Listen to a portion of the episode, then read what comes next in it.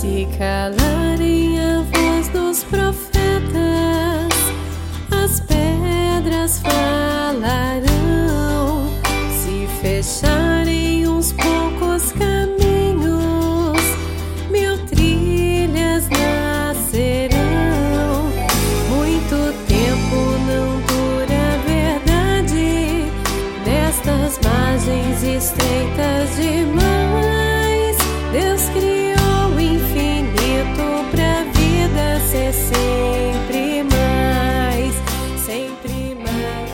irmão, minha irmã, paz e bem. Convido que junto comigo, Padre Kleber Palhoque, rezemos. Em nome do Pai, do Filho e do Espírito Santo. Amém. O evangelho que nós rezamos neste dia é de Mateus, capítulo 10, versículos 1 a 7. Naquele tempo, Jesus chamou os doze discípulos e deu-lhes poder para expulsarem os espíritos maus e para curarem todo tipo de doença e enfermidade. Estes são os nomes dos doze apóstolos.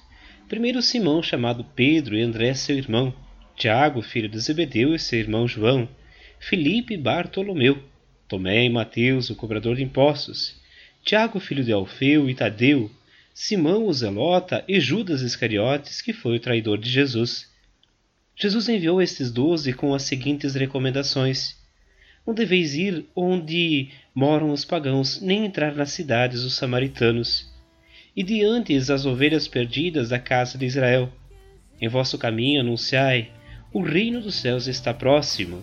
Palavra da salvação. Glória a vós, Senhor.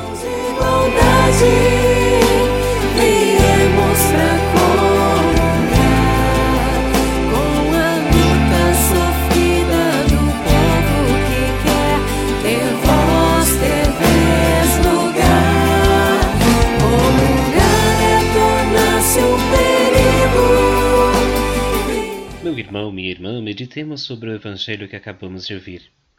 Primeiramente, nos damos conta que o evangelista Mateus nos chama a atenção para compreendermos este chamado de Jesus, este envio aos doze apóstolos.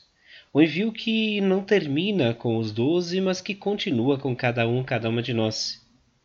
Este envio feito aos apóstolos inicialmente era voltado ao povo de Israel, a comunidade que estava um pouco afastada da compreensão do que era seguir Jesus, ou especialmente seguir a Deus. Este envio nos chama a atenção para a atitude missionária que se volta ao cuidado com a vida, percebendo que todo cristão passa ou ultrapassa a compreensão de apenas rezarmos. Ser cristão, portanto, ou ser enviado por Jesus, é vivenciar a partir da fé da gente o cuidado com quem está ao nosso redor cuidar das relações que estabelecemos, proteger a vida. Coloquemos a nossa vida nas mãos de Deus, peçamos pela intercessão de Nossa Senhora que possamos também nós contarmos com esta presença de Deus em nossa atividade missionária. Ave Maria, cheia de graça, o Senhor é convosco. Bendita sois vós entre as mulheres, e bendito é o fruto do vosso ventre, Jesus. Santa Maria, Mãe de Deus, rogai por nós, pecadores, agora e na hora de nossa morte. Amém. Que o Senhor nos abençoe, nos guarde e proteja, Ele que é Pai, Filho e Espírito Santo. Amém.